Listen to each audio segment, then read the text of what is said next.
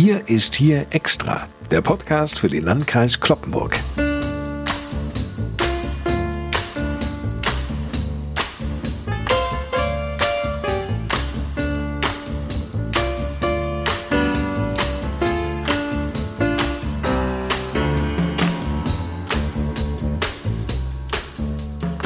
Moin liebe Leute, ich bin Lars Kors. Willkommen zu einer neuen Sonderausgabe unseres Podcasts. In diesen Extra-Ausgaben widmen wir uns stets der Corona-Krise sowie deren Auswirkungen auf den Landkreis Kloppenburg.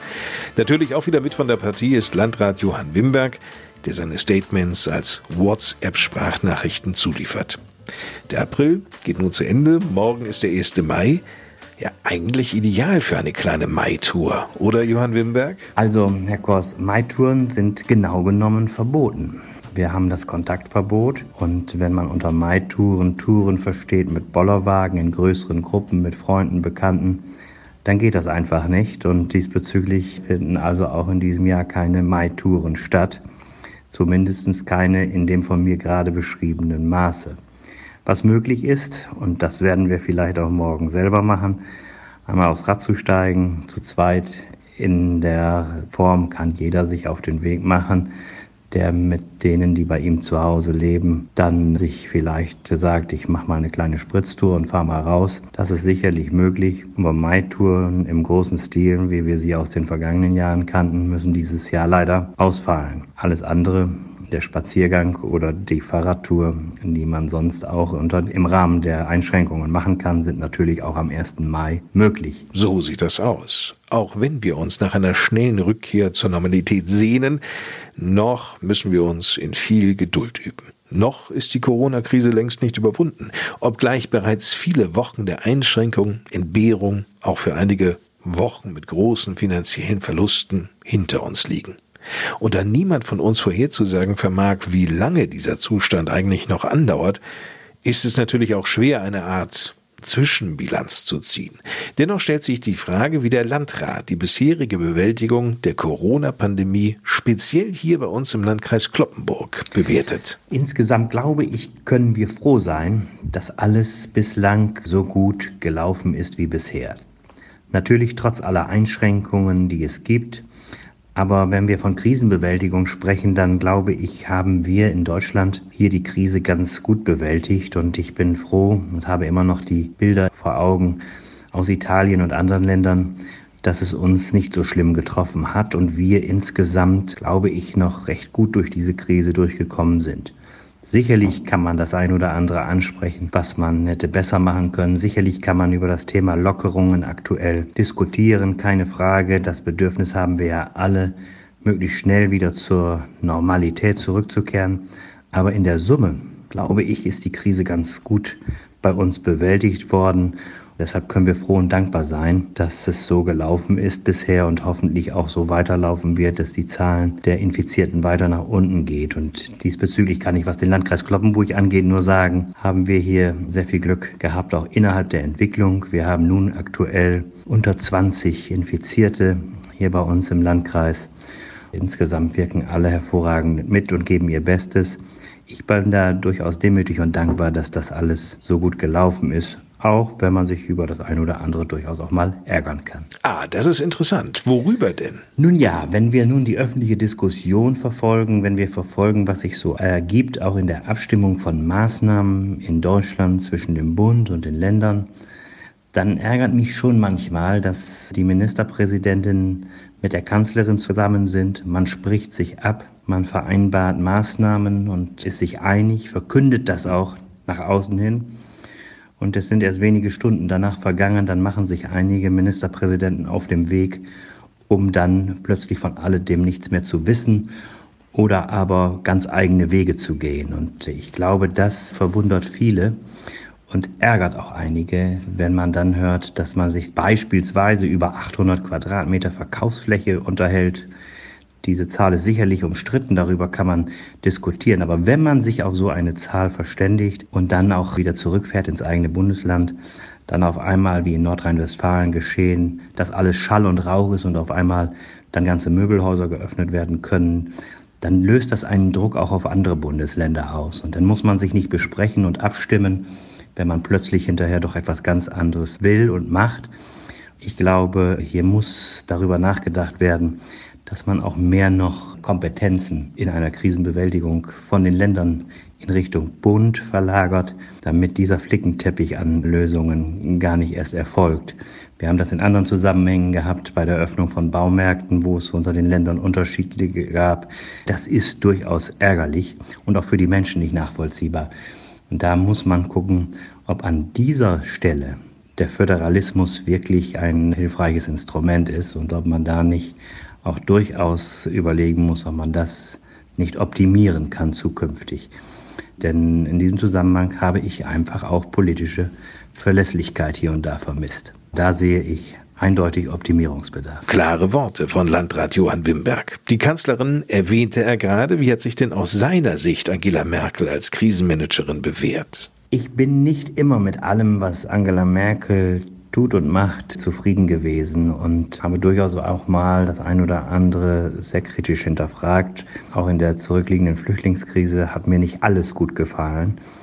Aber in diesem Zusammenhang muss ich eindeutig sagen, äh, macht die Kanzlerin einen wirklich guten Job, präsentiert sich auch als Krisenmanagerin, die mit entsprechenden notwendigen Ruhe und Gelassenheit die Dinge angeht, sich nicht treiben lässt und auch den Überblick behält. Und diesbezüglich erfährt ja auch Angela Merkel international allerhöchste Anerkennung.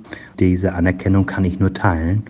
Sie erledigt ihre Aufgabe mit Bravour und ich will auch eines noch sagen, nachdem ja dieser Ausspruch von ihr so kritisch aus der Opposition angegangen wurde, was die Lockerungsorgien anging oder so ähnlich, wie sie es genannt haben soll. Diesbezüglich fand ich es durchaus wohltuend, dass sie ganz klar deutlich gemacht hat, dass dieser fühlbare Überbietungswettbewerb, wenn es um Lockerungen geht, zu einer Zeit, wo sie vielleicht noch nicht angebrachter erscheinen, dass diese Diskussion nicht nur positiv ist, und dass sie da auch ihre Meinung geäußert hat. Und wer jetzt sagt, sie wolle damit die Meinungsfreiheit oder Meinungsäußerung verbieten oder untersagen, dann ist das natürlich völliger Quatsch. Denn diese freie Meinungsäußerung gilt natürlich auch für die Bundeskanzlerin. Und sie hat ihre Meinung gesagt. Und das muss ein jeder auch akzeptieren, auch wenn er anderer Meinung ist. Insofern, kurzum, ich finde, in dieser Krise hat äh, Angela Merkel bislang wirklich eine sehr, sehr gute Arbeit gemacht. Die Einschätzung von Kloppenburgs Landrat Johann Wimberg. Einen ruhigen Kopf muss die Kanzlerin auch weiterhin bewahren, denn es scheint leider so, als ob wir die Corona-Krise allen Lockerungen zum Trotz noch lange nicht bewältigt hätten. In Deutschland werden zwar weniger Corona-Neuinfektionen als zuletzt gemeldet, auch die Reproduktionszahl sinkt, allerdings steigt die Zahl der Toten an.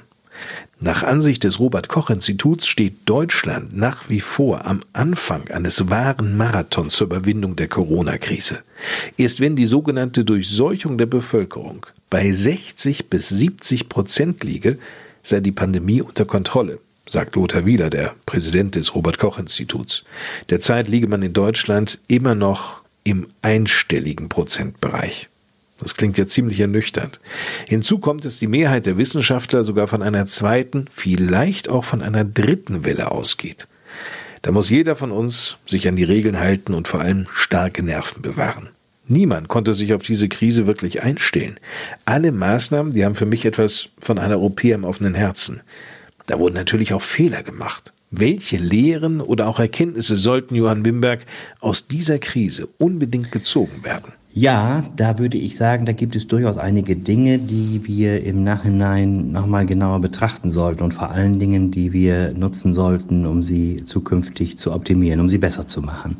Ich denke dabei an das ganze Thema der Versorgung des Landes mit Schutzmasken, mit Hygieneartikeln, mit anderen Dingen, die jetzt auch händeringend überall gebraucht werden, die knapp wurden, wo es große Diskussionen um Masken gab, auch für Altenheime und Kliniken, für Ärzte und andere, die sie dringend brauchen. Hier sind wir, glaube ich, viel zu sehr abhängig vom fernöstlichen Markt und müssen darüber nachdenken, ob wir nicht bei solchen Artikeln auch hier in Deutschland oder zumindest in Europa Produktionskapazitäten aufbauen für die Versorgung des Kontinents, für die Versorgung der Länder in Europa, damit diese Abhängigkeit in der Form nicht wieder so stark durchschlägt, wie wir das in den letzten Tagen und Wochen erlebt haben. Im Übrigen Wir wissen, dass viele Medikamente hier am Markt nur da sind, weil sie aus fernöstlichen Ländern äh, geliefert werden. Gibt es diese Lieferung nicht, dann bricht auf einmal in gewissen Bereichen die Versorgung mit bestimmten Medikamenten zusammen oder ist nicht rechtzeitig gewährleistet. Auch das ist aus meiner Sicht ein unhaltbarer Zustand, über den wir nachdenken müssen und da müssen wir ganz sicherlich auch äh, aus einer Krise wie dieser die Lehren ziehen, dass zukünftig gewisse Dinge einfach auch hier bei uns in Deutschland oder hier bei uns in Europa insgesamt produziert werden für den europäischen Markt, damit wir auch in schwierigen Zeiten entsprechend diese Produktion haben und sie bei Bedarf hochfahren können. Das halte ich unter anderem sicherlich als äh, einige Beispiele, die man nennen kann, um Lehren und Erkenntnisse aus dieser Krise zu ziehen. Stichwort Masken. Seit dieser letzten Aprilwoche gilt ja nun auch die Maskenpflicht. Mund und Nase müssen bedeckt sein. Ja, die Maskenpflicht ist eine zusätzliche Belastung und Einschränkung für alle. Das ist ja keine Frage. Wer jetzt beim Einkaufen und unterwegs bei Bussen und Bahnen eine Maske aufsetzen muss, das ist schon eine zusätzliche Einschränkung, das muss man eindeutig sagen. Und ich will Ihnen auch ganz ehrlich sagen, ich will mich gar nicht erst daran gewöhnen müssen und hoffe auch, dass wir das als Übergangszeit begreifen, die hoffentlich nicht zu lange dauert. Nur kann keiner heute sagen, wie lange diese Nutzung von Masken notwendig sein wird, ob es darüber hinaus noch Dinge gibt, die wir veranlassen müssen, die über Bund und Länder auf den Weg gebracht werden.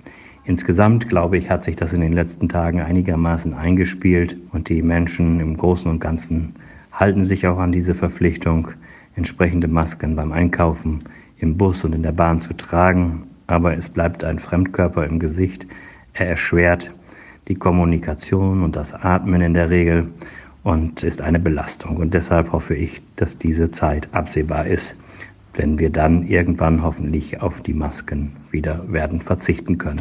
Das wäre mein Wunsch und ich glaube, das teilen auch ganz viele. Masken.